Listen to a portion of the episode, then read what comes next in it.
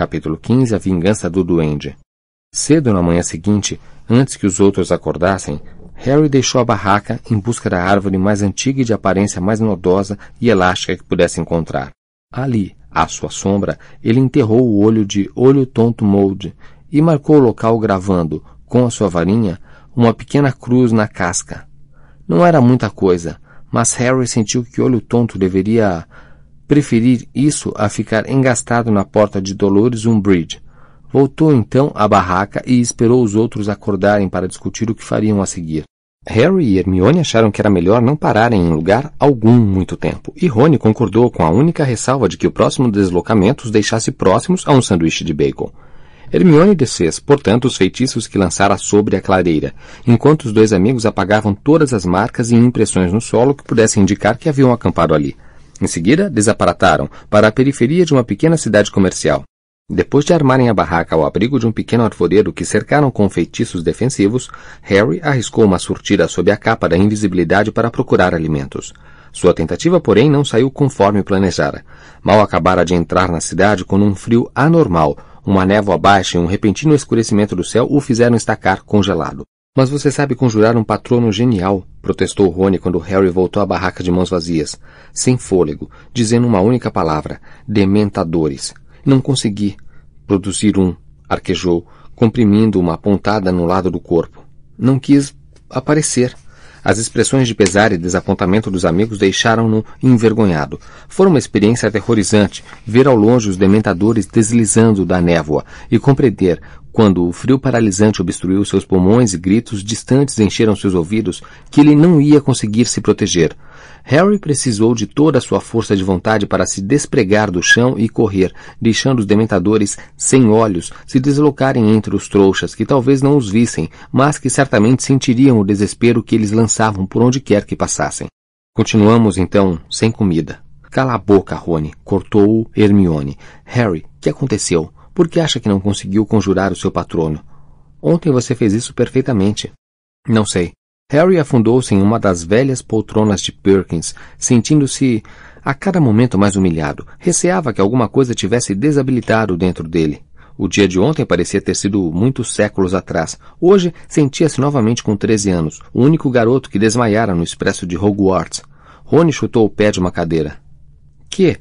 Rosnou para Hermione. Estou morrendo de fome, depois que quase morri de tanto sangrar. Só comi uns dois cogumelos. Então vá e abra caminho à força entre os dementadores, retrucou Harry mordido. Eu iria, mas estou com um braço na tipóia, caso você não tenha reparado. Muito conveniente. E que quer dizer? É claro, exclamou Hermione, dando um tapinha na testa e fazendo os dois se calarem de susto. Harry, me dá o medalhão. Pediu impaciente, estalando os dedos para o garoto ao ver que ele não reagira. Você ainda está usando Horcrux, ela estendeu as mãos e Harry tirou a corrente de ouro pela cabeça. No momento em que o objeto desencostou de sua pele, o garoto se sentiu livre e estranhamente leve. Não tinha percebido que estava suado e que havia um peso comprimindo seu estômago até as duas sensações desaparecerem. Melhor? perguntou Hermione. Nossa, muito melhor. Harry, tornou ela, agachando-se à sua frente usando um tom de voz que o garoto associava a visitas a gente muito doente. Você não acha que foi possuído, acha? Que? Não exclamou ele na defensiva. Lembro-me de tudo o que fizemos enquanto estive usando o medalhão. Eu não saberia o que fiz se estivesse possuído, não é? Gina me contou que, às vezes, ela não conseguia se lembrar de nada. Hum, disse Hermione, contemplando o pesado medalhão. Bom, talvez seja melhor não o usarmos. Podemos simplesmente guardá-lo aqui na barraca. Não vamos deixar essa Horcrux por aí, disse Harry com firmeza. Se a perdemos, se a roubarem, ah, tá bem, tá bem, respondeu ela, colocando o medalhão no próprio pescoço e escondendo-o por baixo da blusa. Mas vamos nos revezar, assim ninguém irá usá-la por muito tempo. Ótimo, disse Rony irritado. E agora que já acertamos isso, será que podemos comer alguma coisa? Tudo bem, mas vamos procurar em outro lugar, propôs Hermione lançando um olhar rápido para Harry. Não tem sentido ficar aqui, sabendo que os dementadores estão atacando. Eles acabaram pernoitando em um extenso campo de uma propriedade rural isolada, na qual obtiveram ovos e pão. Não estamos roubando, não é? Perguntou Hermione em tom preocupado enquanto devoravam ovos mexidos com torrada. Não se eu deixei um dinheiro no galinheiro, concordam? Rony virou os olhos para o alto e disse com a boca estufada. Hermione, você se preocupa demais. Relaxa. E de fato ficou muito mais fácil relaxar depois de estarem bem alimentados. A discussão sobre os dementadores foi esquecida entre risos, e Harry se sentiu animado e até esperançoso quando assumiu a primeira das três vigias da noite. Esta foi a primeira vez que constataram que uma barriga cheia gera bom humor, e uma vazia desentendimento e tristeza. A Harry isso não surpreendeu muito, porque chegara várias vezes à beira da inanição na casa dos Dursley. Hermione suportou razoavelmente bem as noites em que só conseguiam arranjar frutinhas e biscoitos velhos, sua paciência talvez um pouco mais curta do que o normal e seus silêncios melancólicos. Rony, no entanto, fora acostumado a três deliciosas refeições por dia, cortesia de sua mãe ou dos elfos domésticos de Hogwarts, e a fome o tornava irracional e irracível. Sempre que a falta de comida coincidia com com sua vez de usar a Horcrux, ele se tornava decididamente desagradável. E agora? Era o seu constante refrão. Não parecia ter ideias a contribuir, mas esperava que Harry e Hermione sugerissem planos enquanto ele ficava parado, remoendo a escassez de comida.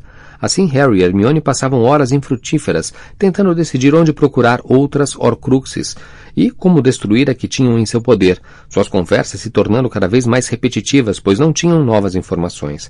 Uma vez que Dumbledore dissera a Harry que acreditava que Voldemort tivesse escondido as Horcruxes em lugares que julgava importantes, os dois não paravam de desfiar, em uma espécie de ladainha enfadonha, os lugares onde sabiam que o Lorde vivera ou visitara. O orfanato, onde nascera e crescera, Hogwarts, onde fora educado, Borgen e Burks, onde trabalhara ao terminar a escola, depois a Albânia, onde passara os anos de exílio. Essa era a base de suas especulações. É, vamos à Albânia. Não vamos gastar mais do que uma tarde para vasculhar o país inteiro? disse Rony sarcasticamente. Não pode haver nada lá. Ele já tinha criado cinco das Horcruxes quando foi para o exílio, e Dumbledore tinha certeza de que a cobra era a sexta, contrapôs Hermione. Sabemos que a cobra não está na Albânia. Normalmente acompanha voo. Eu não pedi para você parar de dizer o nome dele? Ótimo. A cobra normalmente está com você sabe quem. Feliz agora? Nem tanto. Não consigo vê-lo escondendo nada na Borgen Burks, disse Harry que já defendera esse ponto de vista muitas vezes, mas repetiu mais uma vez, apenas para quebrar o incômodo silêncio. Borgen e Burke eram especialistas em objetos das trevas, teriam reconhecido o Horcrux imediatamente. Rony bocejou assintosamente. Reprimindo um forte impulso de atirar alguma coisa no amigo, Harry continuou. Ainda acho que ele poderia ter escondido alguma coisa em Hogwarts. Hermione suspirou, mas Dumbledore a teria encontrado, Harry. O garoto repetiu o argumento que sempre trazia a baile em favor de sua teoria. Dumbledore confessou a mim que nunca presumiu conhecer todos os segredos de Hogwarts. E estou lhe dizendo que se havia um lugar que vou... Oi! Você sabe quem, então? Gritou Harry, irritado além da conta. Se havia um lugar que você sabe quem considerava realmente importante era Hogwarts. Ah, corta essa, caçou Rony. A escola dele? É, a escola dele. Foi o primeiro lar verdadeiro que ele teve, o lugar que o tornava especial, que significava tudo para ele, e mesmo depois que saiu. É de você sabe quem que estamos falando, não é? Não é de você, é? indagou Rony. Puxava a corrente da Horcrux em seu pescoço. Harry foi assaltado pelo desejo de agarrar a corrente e usá-la para estrangular o amigo. Você nos contou que você sabe quem pediu a Dumbledore para lhe dar emprego depois que saiu da escola, disse Hermione. Isso e Dumbledore achou que ele só queria voltar para procurar alguma coisa, provavelmente um objeto de outro dos fundadores para transformá-lo em uma Horcrux. É, mas ele não conseguiu um emprego, certo? Conferiu Hermione. Então ele nunca teve a oportunidade de procurar lá o objeto de um fundador e escondê-lo na escola. Ok, concordou Harry vencido. Esqueça Hogwarts. Sem outras pistas, eles viajaram a Londres e, protegidos pela capa da invisibilidade, procuraram o orfanato onde Voldemort fora criado. Hermione entrou escondida em uma biblioteca e descobriu pelos registros que o estabelecimento fora demolido havia anos. Visitaram o local e depararam com uma torre de escritórios. Poderíamos tentar cavar nas fundações, sugeriu Hermione sem muita convicção. Ele não teria escondido um Horcrux aqui, disse Harry, que na verdade sempre soubera disso. O orfanato fora o lugar de que Voldemort estava decidido a fugir. Ele jamais teria escondido uma parte da alma lá. Dumbledore mostrara a Harry que o Lorde buscava grandiosidade ou misticismo na escolha de seus esconderijos. Esse canto desolado e cinzento de Londres nem de longe poderia lembrar Hogwarts ou o Ministério, ou um edifício como o Gringotts, o Banco dos Bruxos, com suas portas de ouro e seus pisos de mármore. Mesmo sem novas ideias, eles continuaram a viajar pelo campo, a cada noite armando a barraca em um lugar diferente, por medida de segurança. Toda manhã eles se certificavam de ter removido as pistas de sua presença, então partiam em busca de outro lugar isolado e protegido, deslocando-se por aparatação a outras matas, a fendas sombrias em rochedos junto ao mar, a charnecas arroxeadas, a encostas de montanhas cobertas de tojos e, uma vez, a uma enseada pedregosa. A cada doze horas, mais ou menos, eles passavam a Horcrux de um para o outro, como se estivessem jogando em câmera lenta uma partida perversa de passar o anel, temendo a hora em que, se errassem, a prenda seriam doze horas de mais ansiedade e medo. A cicatriz de Harry não parava de formigar. Acontecia com maior frequência, segundo observou, quando estava usando a Horcrux. Por vezes, ele não conseguia evitar demonstrar a dor. Que? Que foi que você viu? indagava Rony sempre que via Harry fazer caretas. Um rosto, murmurava Harry todas as vezes. O mesmo rosto, o ladrão que roubou Gregorovitch. E Rony lhe dava as costas sem fazer esforço algum para esconder o seu desapontamento. Harry sabia que o amigo estava esperando notícias de sua família ou dos membros restantes da Ordem da Fênix, mas, afinal, ele, Harry, não era uma antena de televisão, só podia ver o que Voldemort estava pensando no momento, e não sintonizar o que lhe agradasse. E, pelo que via, Lord estava refletindo demoradamente sobre o jovem desconhecido de rosto sorridente, cujo nome e paradeiro Harry tinha certeza de que Voldemort sabia tanto quanto ele. Uma vez que sua cicatriz continuava a arder e o rapaz sorridente de cabelos dourados tantalizava sua memória, ele aprendeu a reprimir qualquer sinal de dor ou mal-estar, porque os outros dois manifestavam impaciência à simples menção do ladrão. Não podia culpá-los inteiramente, vendo-os tão desesperados para encontrar uma pista que os levasse às Horcruxes. À medida que os dias se alongavam em semanas, Harry começou a suspeitar que Rony e Hermione estivessem conversando sem ele e sobre ele. Várias vezes tinham parado abruptamente de falar quando ele entrara na barraca, e, em outras duas, Harry os encontrara por acaso conversando em segredo a uma pequena distância, as cabeças juntas, falando rapidamente. Em ambas, os amigos tinham se calado ao perceber sua aproximação e se apressado a fingir que estavam ocupados em apanhar lenha ou água. Harry não podia deixar de se perguntar se teriam concordado em acompanhá-lo nessa viagem que agora julgavam sem objetivo e errática. Harry não podia deixar de se perguntar se teriam concordado em acompanhá-lo nessa viagem que agora julgavam sem objetivo e errática apenas porque pensaram que tinha um plano secreto de que eles tomariam conhecimento no devido tempo. Rony não estava fazendo o menor esforço para esconder o seu mau humor, e Harry começava a recear que Hermione também estivesse desapontada com a sua falta de liderança. Desesperado, ele tentou pensar em outros lugares para Horcruxes, mas o único que continuava a lhe ocorrer era Hogwarts, e, como os amigos não achavam que fosse provável, ele parou de sugeri-lo. O outono foi desdobrando-se sobre os campos à medida que eles se deslocavam. Agora estavam montando a barraca sobre palhas secas e folhas caídas. Névoas naturais se misturavam àquelas lançadas pelos dementadores. O vento e a chuva aumentavam seus problemas. O fato de que Hermione estivesse identificando melhor os cogumelos comestíveis não chegava a compensar inteiramente o seu isolamento contínuo, a falta de companhia de outras pessoas ou sua total ignorância sobre o que estava acontecendo na guerra contra Voldemort. Minha mãe, disse Rony, certa noite, quando se achavam na barraca à margem de um rio em Gales, é capaz de conjurar do nada uma comida gostosa. Ele cutucava rabugento os pedaços de peixe carbonizado em seu prato.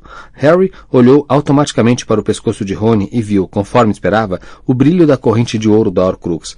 Conseguiu refrear o impulso de xingar o amigo, cuja atitude melhoraria um pouco no momento em que tirasse o medalhão. Sua mãe não conjura comida do nada, disse Hermione. Ninguém pode fazer isso.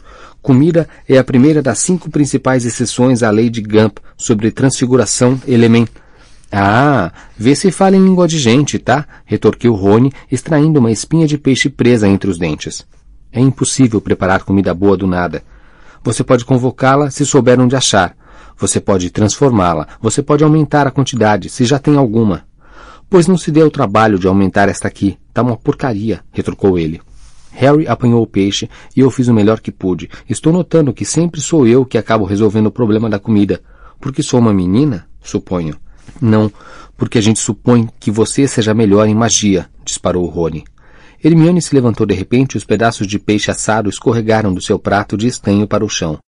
Você pode cozinhar amanhã, Rony. Você pode procurar os ingredientes e tentar transformá-los em alguma coisa que vale a pena comer. E eu vou me sentar aqui e fazer cara feia e reclamar. E você vai poder ver. Calem a boca! exclamou Harry, levantando-se de um salto e erguendo as mãos. Calem já a boca! Hermione fez cara de indignação. Como você pode apoiar o Rony? Ele quase nunca cozinha. Hermione, fica quieta, estou ouvindo alguém. Harry ficou muito atento, as mãos ainda erguidas, alertando-os para não falarem. Então, sobrepondo-se à correnteza do rio escuro ao lado, ele tornou a ouvir vozes. Virou-se para o bisbilhoscópio. Não se mexera. Você lançou o abafiato sobre nós, certo? Sussurrou ele para Hermione. Lancei tudo, sussurrou ela em resposta.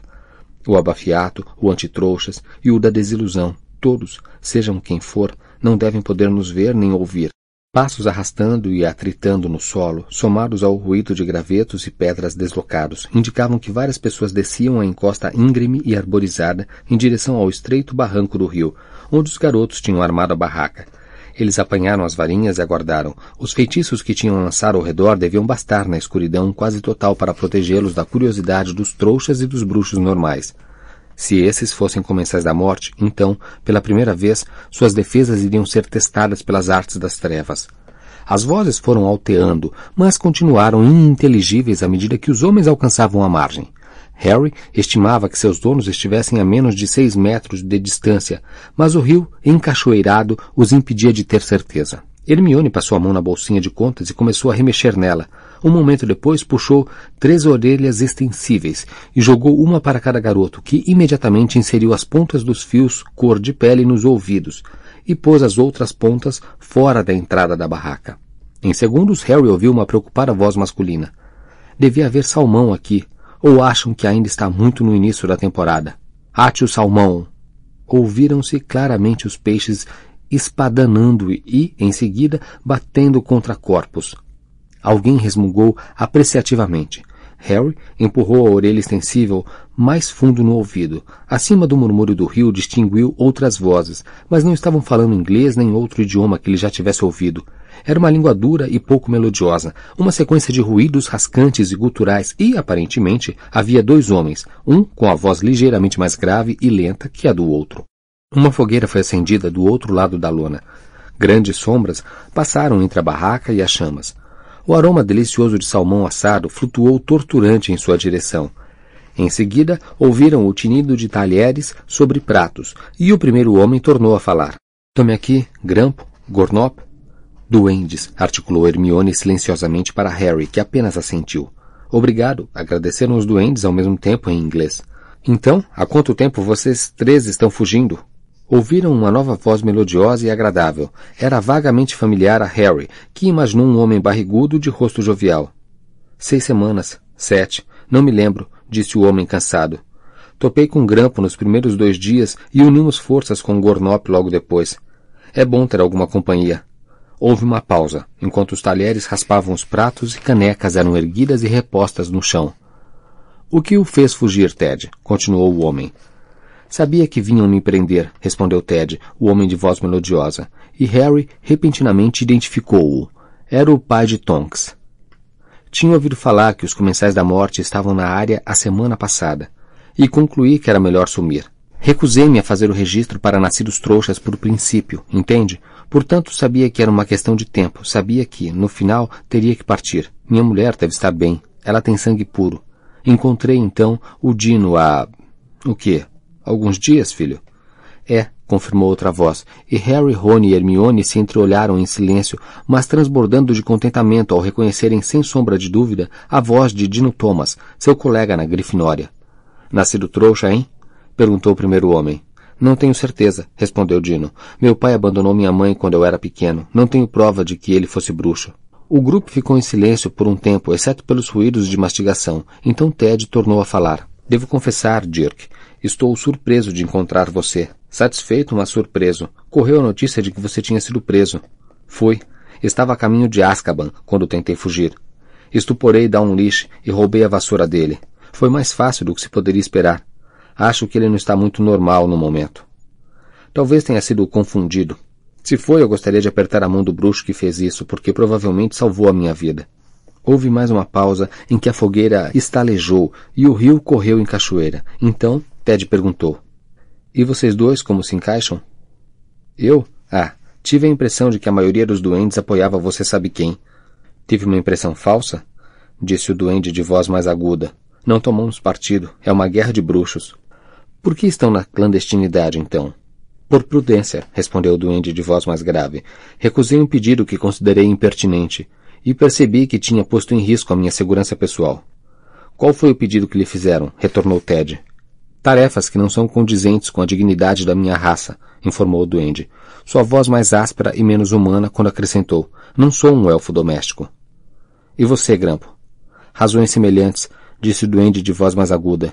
O Gringotes não está mais sob o controle total da minha raça. Não reconheço os senhores bruxos. E acrescentou alguma coisa entre dentes em grugulês que fez Gornop rir. Qual foi a piada? perguntou Dino. Ele disse, respondeu Dirk, que há coisas que os bruxos também não reconhecem. Fez-se um breve silêncio. Não entendi, tornou Dino. Fui a forra antes de partir, disse Grampo em inglês. Grande homem, grande duende, melhor dizendo, emendou Ted rapidamente. Conseguiu prender um comensal da morte em uma das caixas fortes, imagino. Se tivesse conseguido, a espada não o teria ajudado a sair, replicou Grampo. Gornop tornou a rir, e até Dirk deu uma risada seca. Dino e eu não estamos entendendo muito bem, disse Ted.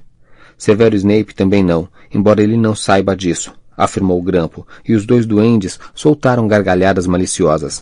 Na barraca, a respiração de Harry saía ofegante de excitação. Ele e Hermione se entreolhavam, prestando a maior atenção possível. Você não ouviu essa história, Ted? Admirou-se Dirk. Dos garotos que tentaram roubar a espada de Gryffindor do gabinete de Snape em Hogwarts? Uma corrente elétrica pareceu atravessar Harry, fazendo vibrar cada nervo do seu corpo pregado no chão. Nunca ouvi uma palavra. Não saiu no profeta, saiu? Dificilmente sairia, comentou Dirk entre risadinhas. O grampo aqui me contou, soube pelo Guy Weasley, que trabalha no banco. Um dos jovens que tentou se apossar da espada foi a irmã mais nova dele. Harry olhou para Hermione e Rony, que estavam agarrados às orelhas extensíveis como se fossem cordas salva-vidas. Ellen e os dois amigos entraram no gabinete de Snape e quebraram a redoma de vidro em que ele, aparentemente, guardava a espada. Snape agarrou-os quando desciam a escada tentando levá-la. Ah, que Deus os abençoe, exclamou Ted. Que pensavam fazer? Usar a espada contra você sabe quem? Ou contra o próprio Snape? Bem, seja o que for que pensaram, Snape decidiu que a espada não estava segura em Hogwarts, contou Dirk. Uns dois dias mais tarde, quando recebeu permissão de você sabe quem, imagino, enviou-a a Londres para ser guardada no Gringotts. Os doentes começaram a rir. Ainda não estou entendendo a graça, disse Ted. É uma imitação, explicou Grampo, rouco. A espada de Gryffindor. Sim, senhor. É uma cópia, uma excelente cópia. É verdade, mas fabricada por bruxos. A original foi forjada séculos atrás pelos duendes e tem certas propriedades que somente as armas fabricadas por nós possuem. Seja onde for que esteja, a espada verdadeira de Gryffindor não está na caixa forte do banco de Gringotts. Entendi, disse Ted. E acho que não se deram ao trabalho de informar isso aos comensais da morte. Não vi nenhuma razão para incomodá-los com essa informação, comentou Grampo presunçoso, e agora Ted e Dino fizeram coro às risadas de Gornop e Dirk. No interior da barraca, Harry fechou os olhos, desejando que alguém fizesse a pergunta que precisava ser respondida. E decorrido mais um minuto, que lhe pareceram dez, Dino lhe fez esse favor. O garoto também tinha sido, lembrou-se Harry assustado, namorado de Gina. Que aconteceu com Gina e os outros, os que tentaram roubar a espada? Ah, foram castigados, e cruelmente, respondeu Grampo com indiferença. Mas eles estão ok, não? perguntou Ted em seguida. Quero dizer, os Weasley não precisam de mais um filho aleijado, não é? Eles não sofreram nenhum ferimento grave, pelo que sei, tornou Grampo. Sorte a deles. Com o histórico de Snape, suponho que devemos nos alegrar que ainda estejam vivos. Você acredita nessa história, então, Ted? perguntou Dirk, você acredita que Snape matou Dumbledore? Claro que sim. Você não vai ficar aí me dizendo que Potter teve alguma participação nisso, vai? É difícil hoje em dia saber no que acreditar, resmungou Dirk. Conheço Harry Potter, disse Dino, e considero que ele é autêntico, o eleito, ou o nome que quiserem lhe dar. É, tem muita gente que gostaria de acreditar que é, filho, replicou Dirk. Eu, inclusive. Mas cadê ele? Fugiu para se salvar, pelo que parece. Eu diria que, se ele soubesse alguma coisa que ignoramos ou tivesse algum dom especial, estaria aí, lutando, convocando a resistência, em vez de se esconder. E como você sabe, o profeta fez acusações bem plausíveis contra ele. O profeta? caçoou Ted. Você merece que lhe mintam. Se ainda lê aquele lixo, Dirk. Se quer saber dos fatos, experimente ler o Pasquim. Houve uma súbita explosão de engasgos e engulhos, e muitas batidas de pés, pelo barulho, Dirk engolira uma espinha de peixe. Por fim, engrolou. O pasquim? Aquela revistinha delirante do Sheno Lovegood? Não está tão delirante ultimamente. Você está precisando dar uma lida. Cheno está publicando tudo o que o profeta tem omitido e não fez uma única menção a bufadores de chifre enrugado na última edição. Mas entenda, quanto tempo vão deixá-lo livre para fazer isso? Não sei. Cheno diz na primeira página de toda edição que a prioridade número um de qualquer bruxo contrário a você sabe quem deveria ser ajudar Harry Potter. É difícil ajudar um garoto que desapareceu da face da terra, disse Dirk. Escutem, o fato de não o terem apanhado ainda, caramba, é um feito e tanto, defendeu o Ted. Eu teria prazer em receber umas dicas. É isso que estamos tentando fazer, não é? Continuar livres? É, bem, você tem razão, concedeu Dirk. Com o ministério em peso e todos os informantes procurando por ele, era de se esperar que já o tivessem capturado. Mas veja bem, quem pode afirmar que já não o tenho prendido e matado na surdina? Ah, não diga isso, Dirk, murmurou Ted. Houve outra longa pausa preenchida pelo ruído dos talheres. Quando alguém recomeçou a falar, foi para discutir se deviam dormir no barranco ou recuar para uma área arborizada na encosta. Decidindo que as árvores lhe ofereceriam maior proteção, eles apagaram a fogueira e tornaram a subir o morro, suas vozes morrendo ao longe. Harry, Rony e Hermione enrolaram as orelhas extensíveis. Harry, que achara a necessidade de ficar calado mais difícil quanto mais escutava, agora só foi capaz de dizer: Gina, a espada. Eu sei, disse Hermione. E se precipitou para a bolsinha de contas, desta vez enfiando nela o braço inteiro até a axila. Pronto, pronto aqui. Disse ela com os dentes cerrados e tirou um objeto que evidentemente estava no fundo da bolsa. Lentamente surgiu a borda de uma moldura ornamentada. Harry correu a ajudá-la. Ao desenrolarem da bolsa a moldura vazia do retrato de Phineus Nigelos, Hermione apontou a varinha para o quadro, pronta para entrar em ação a qualquer momento. Se alguém trocou a espada verdadeira por uma falsa quando estava no escritório de Dumbledore, ofegou ela, enquanto o quadro era aprumado na parede da barraca. Fineus Nigelos teria visto, porque está pendurado bem ao lado da redoma. A não ser que estivesse dormindo, lembrou Harry, mas ainda prendendo a respiração. Hermione se ajoelhou diante da tela vazia, para cujo centro apontava a varinha. Pigarreou e disse: Ah, Fineus? Fineus Nigelos? Nada aconteceu. Fineus Nigelos? repetiu ela. Professor Black, por favor, poderíamos falar com o senhor? Por favor. Por favor, sempre ajuda, disse uma voz fria e depreciativa, e Fineus Nigelos deslizou para a tela. No mesmo instante, Hermione exclamou: Obscuro. Uma venda preta apareceu sobre os olhos escuros e inteligentes do bruxo, fazendo-o bater contra a moldura e gritar de dor. Que? Como se atreve? Que é que você? Sinto muito, professor Black, disse Hermione, mas é uma precaução necessária. Remova esse acréscimo nojento imediatamente. Remova-o, estou dizendo. Você está estragando uma grande obra de arte. Onde estou? O que está acontecendo? Não faz diferença onde estamos, respondeu Harry. E Phineus congelou, abandonando suas tentativas de remover a venda pintada. Será possível que seja a voz do intangível Sr. Potter? Talvez, respondeu Harry, sabendo que isto manteria seu interesse. Temos umas perguntas para lhe fazer sobre a espada de Gryffindor. Ah, disse Fineus Nigelos, agora virando a cabeça para cá e para lá, esforçando-se para vislumbrar Harry. Sim, aquela... aquela tolinha foi muito imprudente. Não fale da minha irmã, disse Rony rispidamente. Fineus Nigelos ergueu as sobrancelhas com superioridade. Quem mais está aí? Perguntou, virando a cabeça para os lados. O seu tom de voz me desagrada. Aquela menina e seus amigos foram extremamente temerários. Roubaram o diretor? Não estavam roubando, argumentou Harry. Aquela espada não pertence ao Snape. Pertence à escola do professor Snape, corrigiu o bruxo. Exatamente qual era o direito da menina Weasley sobre a espada. Ela mereceu o castigo que recebeu, bem como o idiota Longbottom e a esquisita Lovegood. Neville não é idiota e Luna não é esquisita, protestou Hermione. Afinal, onde estou? repetiu Fineus Nigelos, recomeçando a se debater com a venda. Onde me trouxeram? Por que me tiraram da casa dos meus antepassados? Isso não faz diferença. Que castigo Snape deu a Gina, Neville e Luna? perguntou Harry ansioso. O professor Snape mandou-os para a Floresta Proibida para fazer um serviço com o imbecil do Hagrid. Hagrid não é imbecil, esganiçou-se Hermione. E Snape talvez tenha pensado que isso fosse castigo, disse Harry. Imagina Neville e Luna provavelmente deram boas gargalhadas com Hagrid. A Floresta Proibida, eles já enfrentaram coisa muito pior do que a Floresta Proibida. Grande coisa. O garoto se sentiu aliviado, estivera imaginando horrores, no mínimo a maldição Cruciatus. O que realmente queríamos saber, professor Black, é se mais alguém, uh, algum dia, retirou a espada do gabinete. Talvez a tenham levado para ser limpa ou outra coisa assim, disse Hermione. Fineus Nigelos fez nova pausa em seus esforços para ver e deu uma risadinha. Gente nascida trouxa, desdenhou. As armas fabricadas por duendes não precisam de limpeza, menina simplória.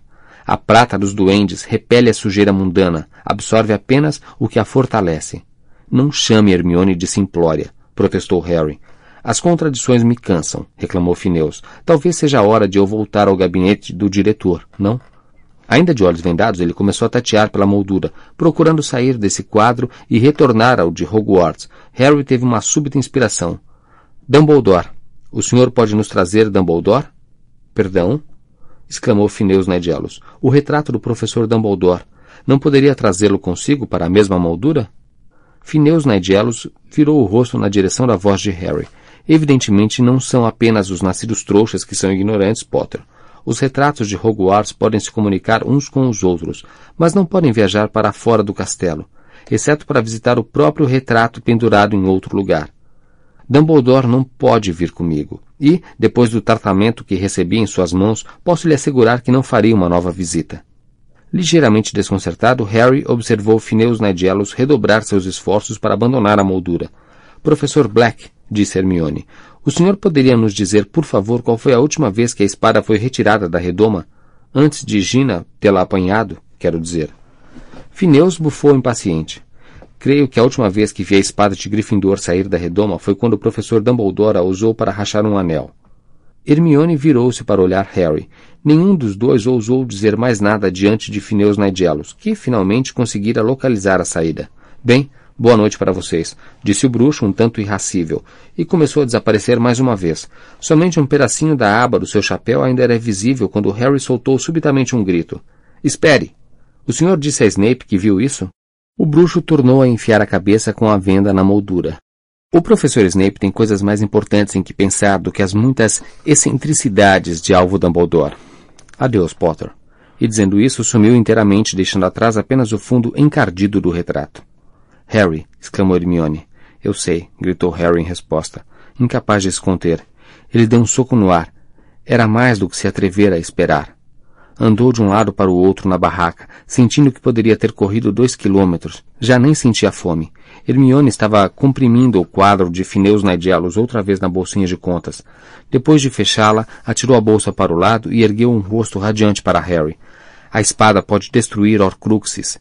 Lâminas fabricadas por duendes só absorvem o que as fortalece. Harry, aquela espada está impregnada de veneno de basilisco. E Dumbledore não a entregou a mim porque ainda precisava dela, queria usá-la no medalhão. E deve ter percebido que não deixariam você ficar com ela se a incluísse no testamento. Então fez uma cópia e colocou a falsa na redoma e deixou a verdadeira onde? Eles se entreolharam. Harry Sentiu que a resposta pairava, invisível, sobre suas cabeças, terrivelmente próximo, porque Dumbledore não lhe dissera. Ou na realidade dissera, mas Harry na hora não tinha entendido. Pense, sussurrou Hermione. Pense, onde a teria deixado? Não em Hogwarts, afirmou Harry, recomeçando a andar. Algum lugar em Hogsmeade? sugeriu Hermione. Na Casa dos Gritos? arriscou Harry. Ninguém nunca vai lá. Mas Snape sabe como entrar, não seria um pouco arriscado? Dumbledore confiava em Snape, lembrou Harry. Não o suficiente para lhe contar que tinha trocado as espadas.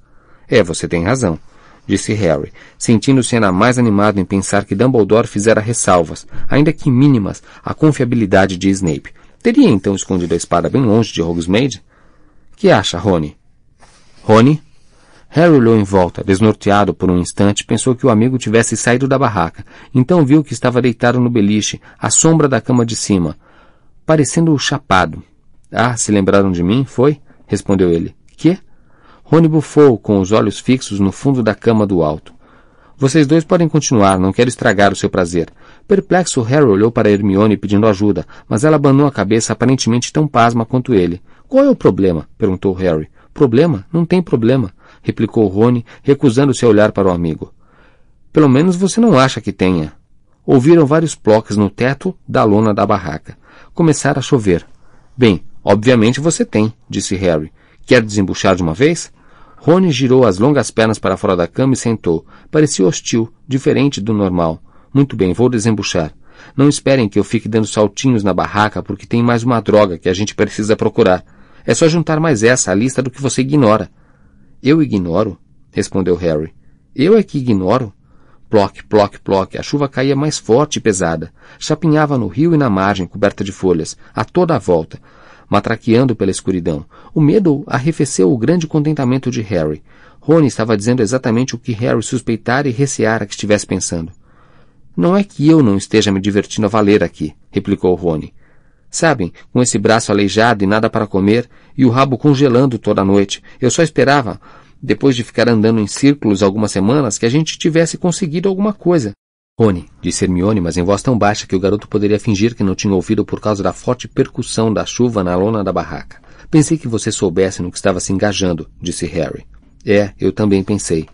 Então qual é a parte que não está correspondendo às suas expectativas? perguntou Harry. A raiva sobreveio agora em sua defesa. Você achou que íamos nos hospedar em hotéis cinco estrelas? Encontrar uma Horcrux por dia?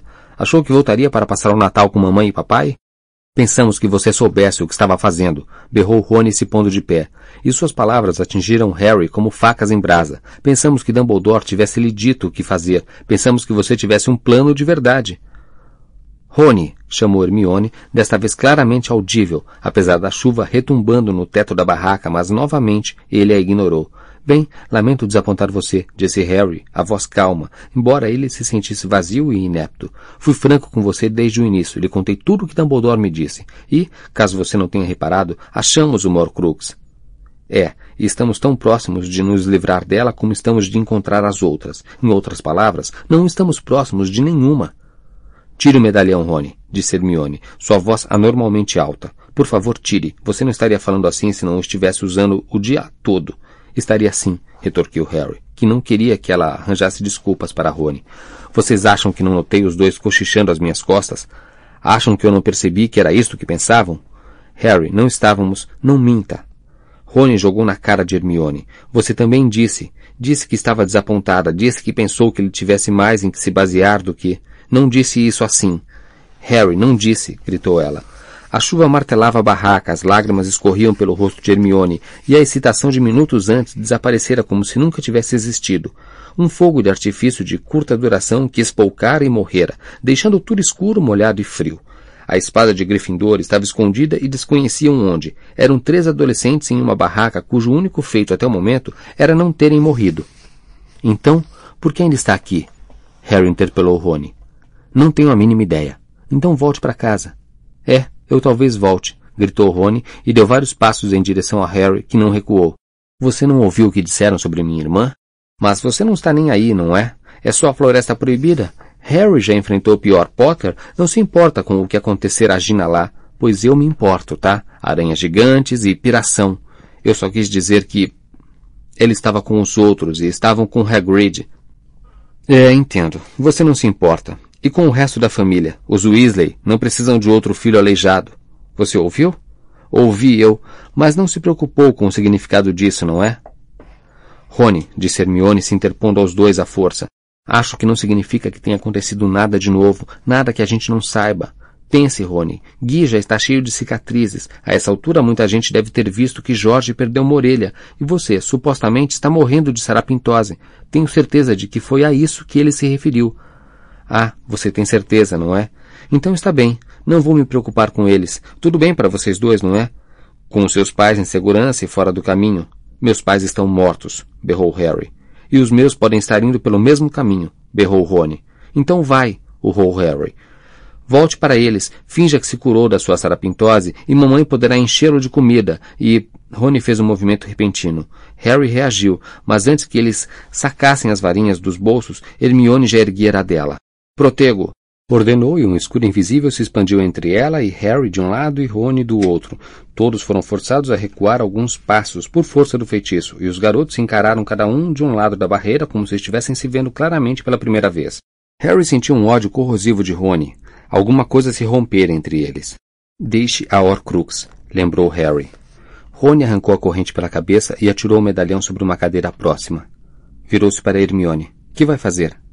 Como assim? Você vai ficar ou o quê? Eu. Ela pareceu angustiada. Vou. Vou sim. Rony, nós dissemos que viríamos com Harry, dissemos que ajudaríamos. Entendi. Você escolhe ficar com ele. Rony, não. Por favor, volte aqui. Volte aqui. Ela foi impedida pelo próprio feitiço escudo. Até removê-lo, o garoto já saíra furioso noite adentro. Harry ficou muito quieto e silencioso, escutando Hermione soluçar e chamar por Rony entre as árvores. Decorrido algum tempo, ela voltou, os cabelos escorrendo, colados no rosto. Ele... ele fo, fo, foi embora. Desaparatou. Ela se atirou em uma poltrona, se enroscou e caiu no choro. Harry se sentiu aturdido. Abaixou-se, recolheu a Horcrux e colocou-a em torno do próprio pescoço. Puxou os cobertores da cama de Rony e cobriu Hermione. Depois subiu no beliche de cima e ficou olhando para a lona escura do teto, escutando a chuva bater.